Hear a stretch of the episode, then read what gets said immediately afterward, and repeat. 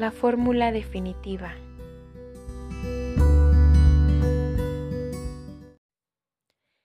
Ahora tenemos todas las piezas del rompecabezas. Tus creencias determinan lo que piensas. Tus pensamientos tus pensamientos determinan tus palabras, lo que dices. Tus palabras y pensamientos te llevan a un estado emocional, a tus emociones, siendo estas positivas o negativas. Tus emociones, lo que sientes, te llevan a tus acciones, y lo que hagas o no determinará tus resultados creencias, pensamientos, palabras, emociones, acciones, resultados. Cambia tus creencias y cambiarás tus resultados. No te pido que lo creas, te pido que lo compruebes. ¿Qué?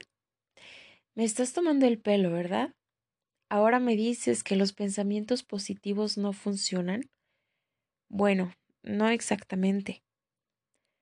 Muchas personas repiten una afirmación una y otra vez y luego ven que sus resultados son desastrosos. Como creen que ya han agotado todas sus posibilidades, se deprimen y creen que ya no tienen remedio. El punto está en que debemos diferenciar entre pensamientos conscientes y pensamientos inconscientes. Nuestro cerebro se divide en dos, consciente y subconsciente.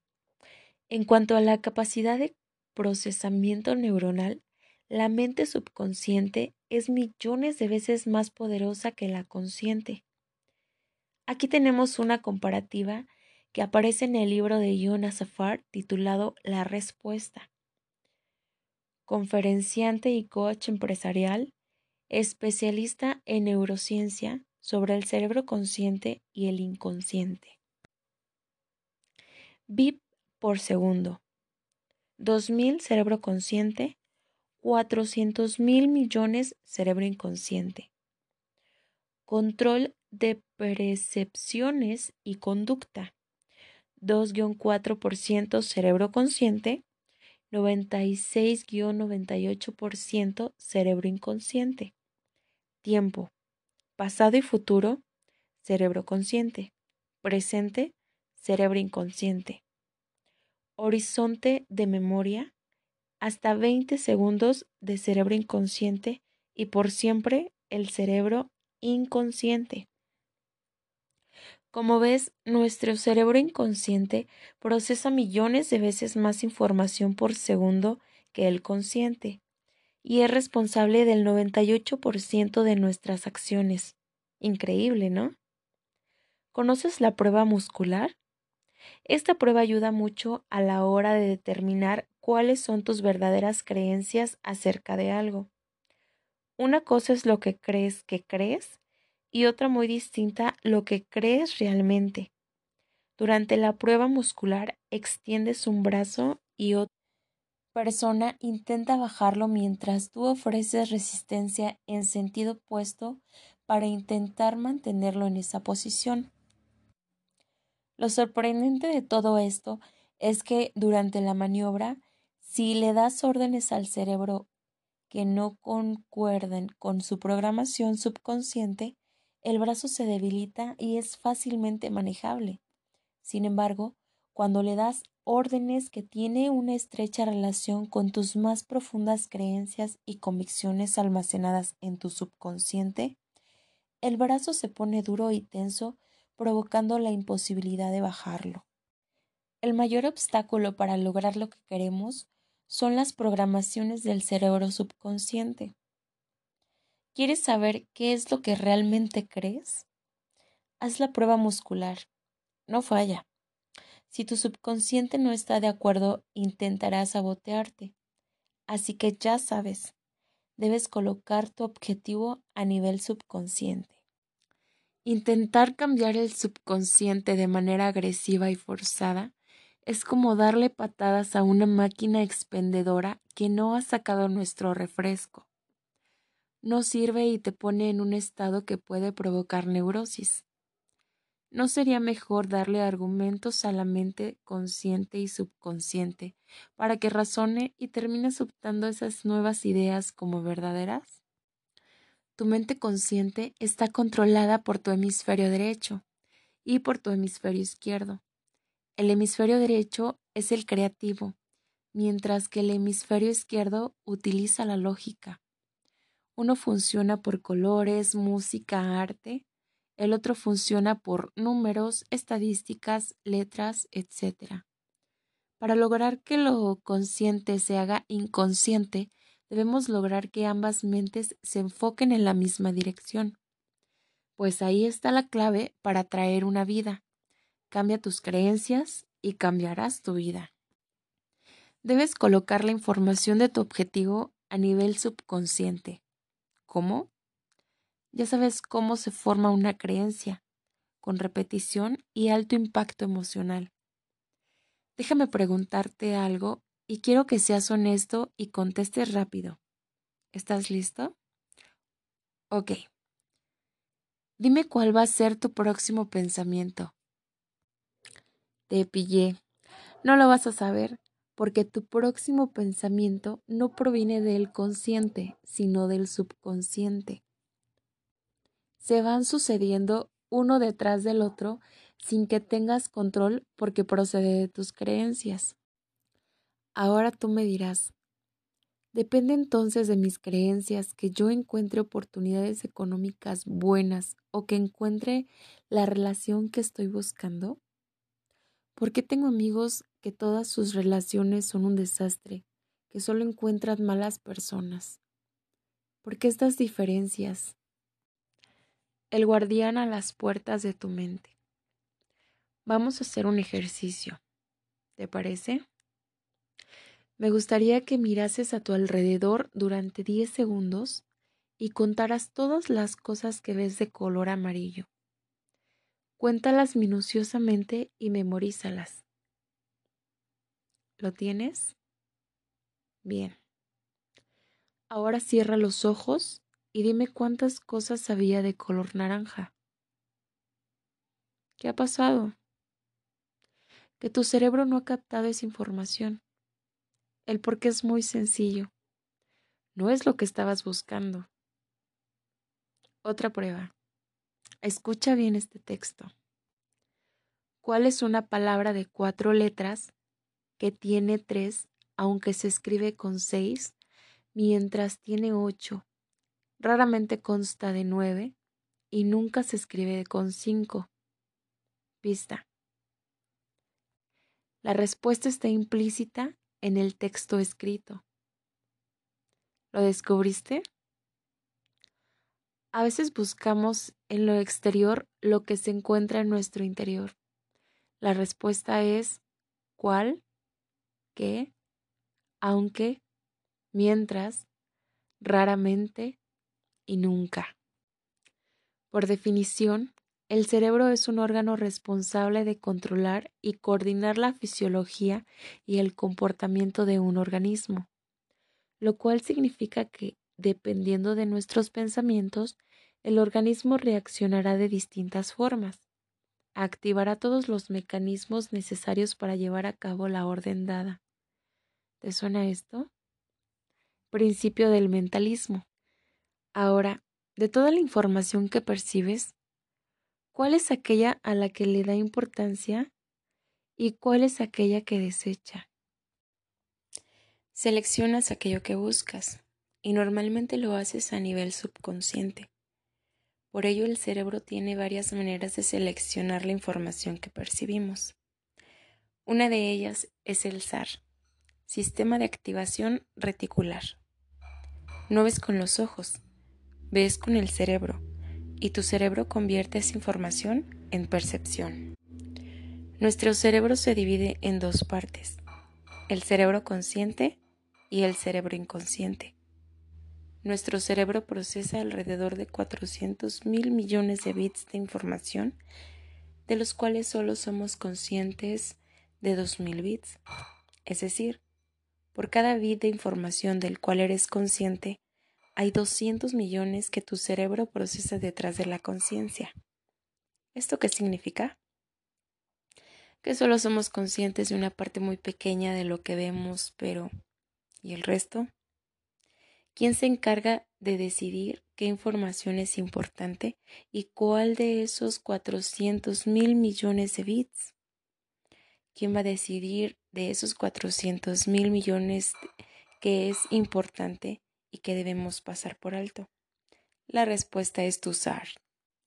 El SAR, Sistema de Activación Reticular, es una red de conducción nerviosa situada en la base de tu cerebro que hace de filtro de todos los mensajes sensoriales externos. Todo lo que ves, tocas, hueles y oyes atraviesan esa red y luego envía la información para que lo procese. Tu SAR está de guardián en las puertas de tu mente y decide qué información deja entrar en función de la que mejor se adapte a lo que hay adentro. Tu ser presta atención a tu entorno y si percibe algo que pueda ser de tu interés, entonces le avisa para que le preste atención y lo hace 800 veces más rápido que a la velocidad que opera tu conciencia. El SAR es un buen buscador parecido a Google. Metes la clave de búsqueda y tú seleccionas las mejores opciones. Si tu SAR no está bien programado, te llevará a información no válida es lo que el biólogo celular Bruce Lipton llamó la membrana mágica, es decir, los mecanismos mediante los cuales tu cuerpo transforma las diferentes señales medioambientales en distintos comportamientos. Cuando creas una imagen clara de lo que quieres, esa parte de tu cerebro se activa y no para hasta encontrarla. Busca en un océano de información y encuentras justamente la gota que estás buscando exactamente lo que necesitas. ¿Y bien? ¿Quién dirige tu SAR? El SAR se encarga de determinar qué información es importante y cuál no. Es quien determinará las oportunidades. Es lo que hace que alguien siempre vea oportunidades lucrativas y otros solo vean negocios malos. Es lo que hace que alguien siempre elija parejas que los maltratan o que les son infieles y otros eligen personas increíbles. ¿Quién determina todo eso? ¿Quién es el encargado de determinar qué es lo que entrará o no en tu cerebro? ¿Quién dará la orden a tu SAR para que entre o no tu información? ¿Quién hace que veas solo amarillo si tú conscientemente lo que quieres es ver azul? ¿Quién tiene tanta responsabilidad? La respuesta es tus creencias. Tus creencias determinarán qué es lo que el SAR deja pasar y qué es lo que no. Tengo un amigo a quien los negocios le van genial. Es como el rey Midas. Cualquier cosa que toca la convierte en oro. Imagínate la situación siguiente. Dos personas van por la calle andando y de repente un papel doblado se cruza por delante. Una de ellas sigue hacia adelante impasible. El otro sigue el papel con la mirada. Lo coge y al desdoblarlo se da cuenta de que era un billete de 500 euros. ¿Qué diferencia hay entre esas dos personas? ¿Para qué están programadas sus mentes? ¿Cuáles son sus creencias? ¿Qué deja entrar su SAR? No vemos con los ojos, vemos con el cerebro. Los ojos captan la información, el cerebro la procesa y emite un juicio, le da un significado. El cerebro procesa en función de sus creencias, condicionamientos, presuposiciones, cultura, etc.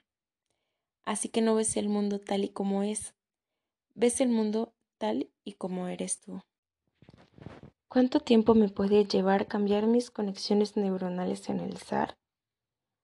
Años atrás, la NASA diseñó un fascinante experimento para probar el impacto fisiológico y psicológico de la desorientación espacial que los astronautas podrían experimentar durante su estancia en un ambiente sin gravedad. La NASA escogió a un grupo de astronautas y les colocó unas gafas convexas que giraban la imagen que veían 180 grados. Sí, veían todo exactamente al revés patas para arriba. Los sujetos tenían que llevar puestas las gafas especiales todo el día, inclusive mientras dormían, se bañaban, comían, todo el día. Al principio, los científicos observaron extremo estrés y ansiedad, reflejados en la presión sanguínea de los astronautas y otros signos vitales. Sin embargo, después de unos días, los astronautas pronto se adaptaron al nuevo nivel de estrés, pero aún seguían algo incómodos Después de todo, el mundo estaba al revés. Pero 26 días después de que el experimento comenzara, algo increíble sucedió a un astronauta. Su mundo estaba normal otra vez. Las gafas no habían cambiado y aún las usaba 24 horas cada día. Pero ahora era capaz de ver todo con normalidad. En los siguientes días, todos los demás astronautas experimentaron el mismo fenómeno. ¿Qué pasó? Después de 26 a 30 días de constante nuevo estímulo, el cerebro de estos hombres creó nuevas conexiones neuronales que permitieron al cerebro adaptarse a esta nueva modalidad. En repetidas pruebas, los investigadores descubrieron que si las gafas eran extraídas, la adaptación neuronal jamás ocurriría. En otras palabras, la adaptación neuronal lleva entre 25 a 30 días de ininterrumpido y constante nuevo estímulo para que la mente inconsciente produzca la adaptación a la nueva información y la tome como normal. La conclusión. Necesitamos aproximadamente 30 días para cambiar un hábito aplicando técnicas de reacondicionamiento neuronal para que el cerebro empiece a tener hábitos de pensamientos diferentes. El efecto Pigmalión. La profecía autocumplida, que tú te creas capaz o no, no depende solo de ti, pero también tu entorno puede elevarte o enterrarte. Tu sistema de creencias, no una, sino varias, determinan tu paradigma. Nada en esta vida tiene significado de por sí, sino que tú le otorgas un significado en función del paradigma en el que te estás moviendo. Este paradigma determinará tus reacciones frente a las circunstancias y también tus actitudes. Este concepto surge en el año 1960, gracias a Robert Rosenher, psicólogo de la Universidad de Harvard. Primero se lo conoció como el efecto Pigmalión. El estudio que realizó se llevó a cabo en un colegio. Fue ahí donde decidió que se realizara una evaluación para medir el coeficiente intelectual del alumnado. Los estudiantes serían agrupados en un nivel superior, medio e inferior de acuerdo a su inteligencia. Cuando la evaluación fue concluida, Rosengel decidió seleccionar al azar a un 20% de los alumnos que realizaron la prueba, sin tener en cuenta los resultados reales del test. Una vez que los eligió, les comentó a los profesores que ese 20% correspondía a quienes habían logrado entrar en la categoría de nivel superior y que por lo tanto de ellos se debía esperar un rendimiento escolar muy alto. Al tiempo, estos alumnos mostraron mejorar su rendimiento escolar en relación al resto de los alumnos que supuestamente no pertenecían al nivel superior. Esto le indicó al psicólogo que las expectativas que los propios profesores se hicieron con respecto a sus alumnos más capacitados generó el interés y esfuerzo suficiente en ellos para que efectivamente sus alumnos progresara en su rendimiento. Así queda comprobada la relevancia de las expectativas propias y ajenas en nuestro comportamiento. El principio del mentalismo y la conciencia global actual. Como ya sabes, lo que pensamos se manifiesta. Actualmente están pasando muchas desgracias naturales, terremotos, tsunamis, lluvias, lluvias torrenciales, etc. Y también sociales. Empresas en quiebra, bancos desapareciendo, desahucios, etc. Todo ello debido a una conciencia global enferma. ¿Cuáles son las principales fuentes de información de las que bebe actualmente la humanidad? Puede citar algunas. Televisión, radio, prensa escrita, foros, etc. ¿De qué hablan básicamente todas ellas? Un porcentaje muy alto de la población está pensando y decretando todo. Este tipo de desgracias. Y recuerda, el universo solo resuelve lo que hay en la mente de las personas.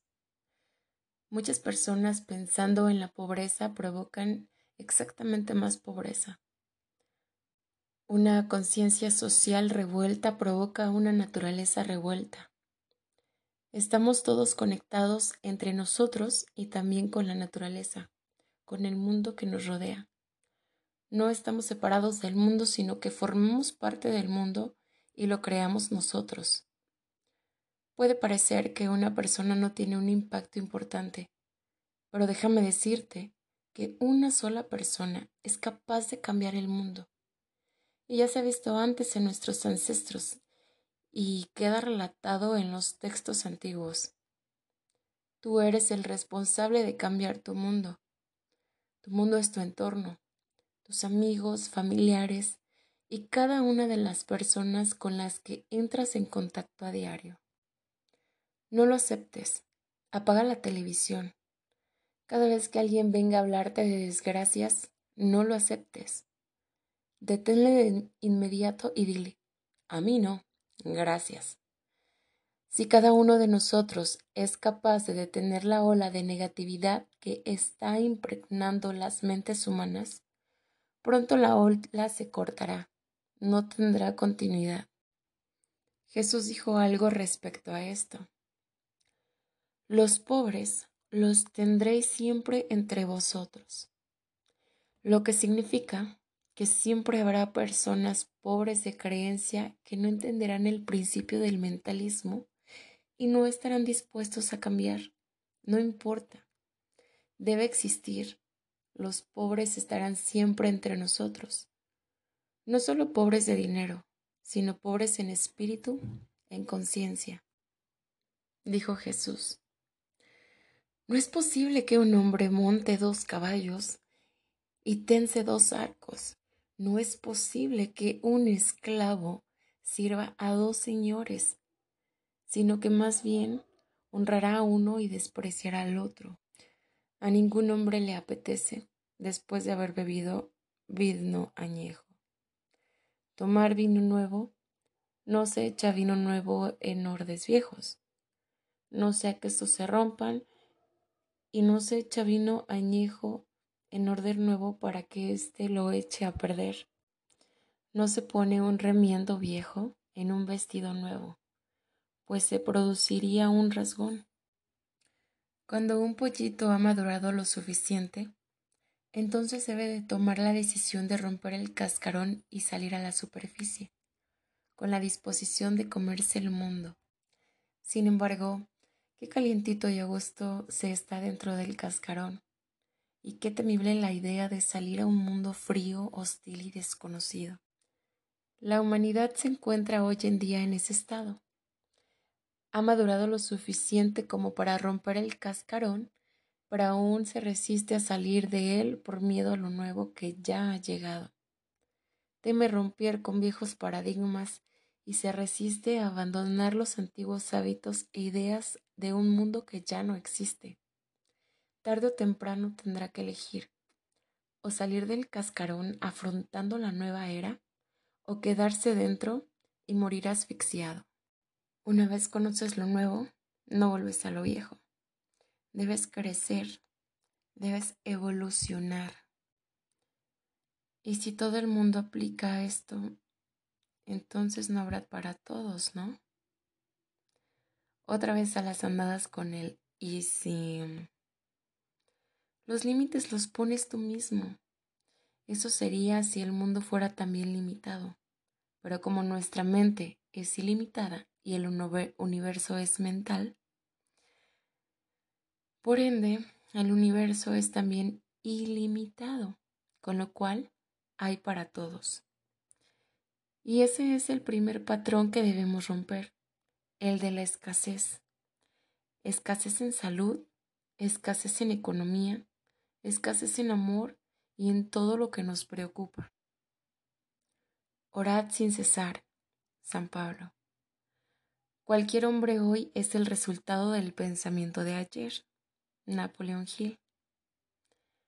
En 1944, lo han considerado el padre de la física cuántica, identificó una mente consciente e inteligente que forma todo lo invisible, la fuerza, creadora de todo lo que vemos a nivel visible.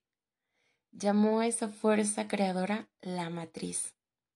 Esa mente inteligente es la matriz de la materia.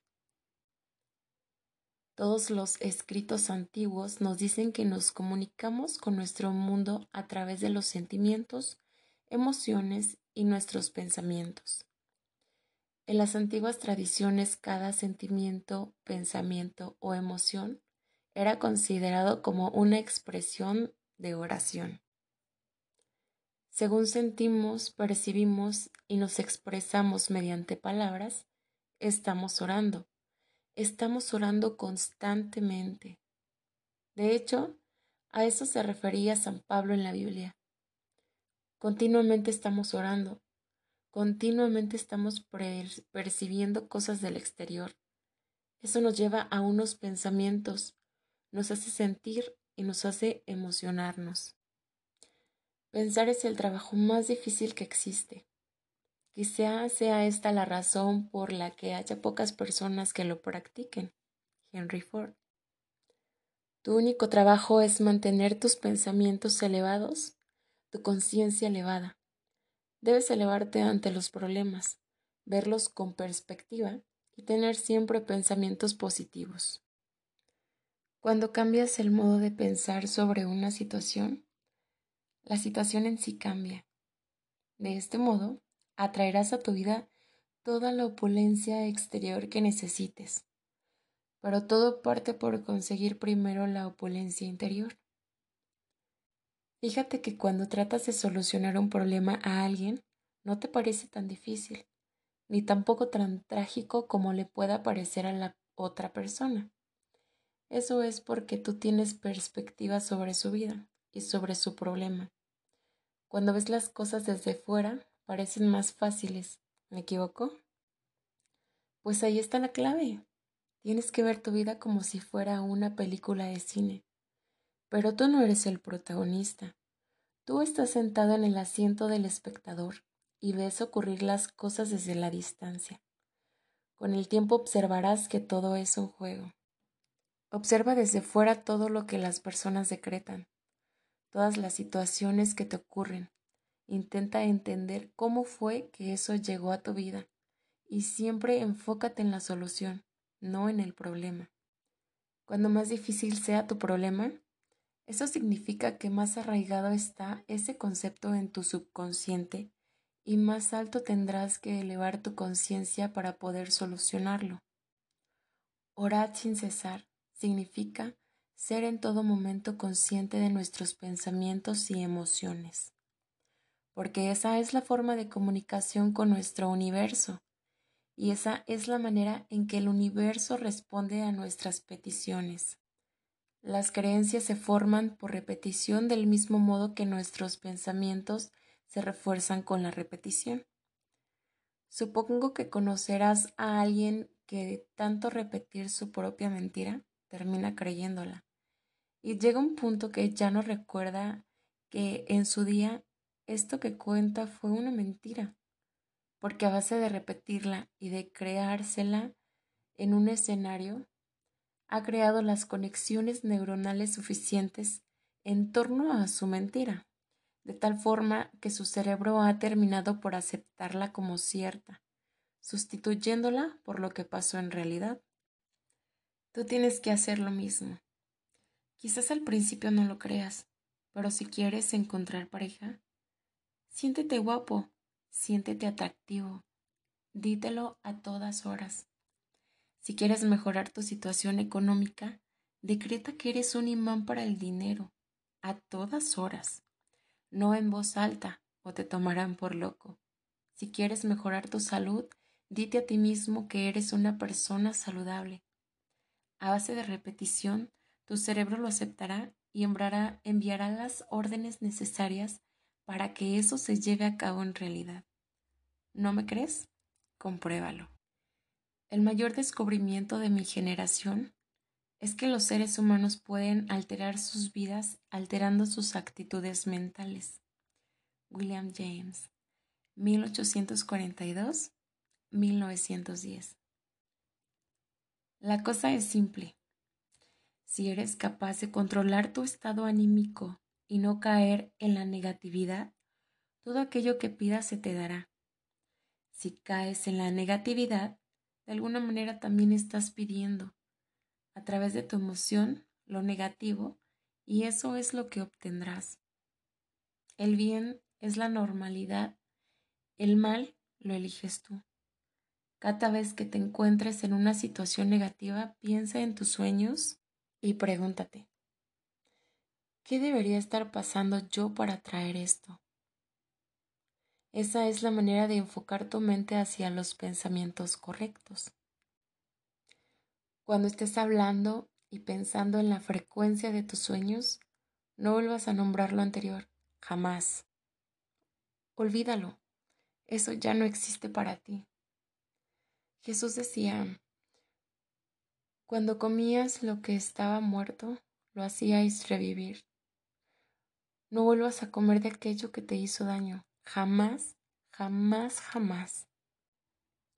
Como ya sabes, es tu propio concepto del mundo lo que te hace verlo de determinada forma, del mismo modo que tus creencias te afectan si son negativas. Tampoco te pueden afectar las positivas si no dejas que entren. Por eso decía San Pablo, orad sin cesar, porque es mediante la oración y el pensamiento diario en el éxito, el amor y la salud que podremos llegar a experimentarlo. Más claro, el agua. La enfermedad no puede tener ningún efecto sobre tu cuerpo o mente si tu creencia sobre la salud es lo suficientemente fuerte. No podrás adelgazar por más dietas que hagas, operaciones o lo que quieras. Si no cambias tu creencia acerca de tu cuerpo, es que mi genética es mala, es que mi metabolismo es bajo, es que, es que. Son ideas inculcadas, no son tuyas. Tus padres son gorditos, tú eres gordito. Tus padres comen mal, tú comes mal. Lo vives desde pequeño, antes de que hayas podido siquiera ser consciente y discernir tus creencias, ya estaban formadas. Lo mismo ocurre con el dinero o el amor. Los principios funcionan para todo. Por eso, si queremos cambiar esos reflejos, esas sombras, esas cristalizaciones, debemos orar sin cesar. Orar significa pensar en lo bueno, centrarse en lo bueno, sentir lo que queremos ver manifestado de manera repetida y con impacto emocional. Tal y como se forma una creencia, así se cambia. Somos transformados por la renovación de nuestras mentes.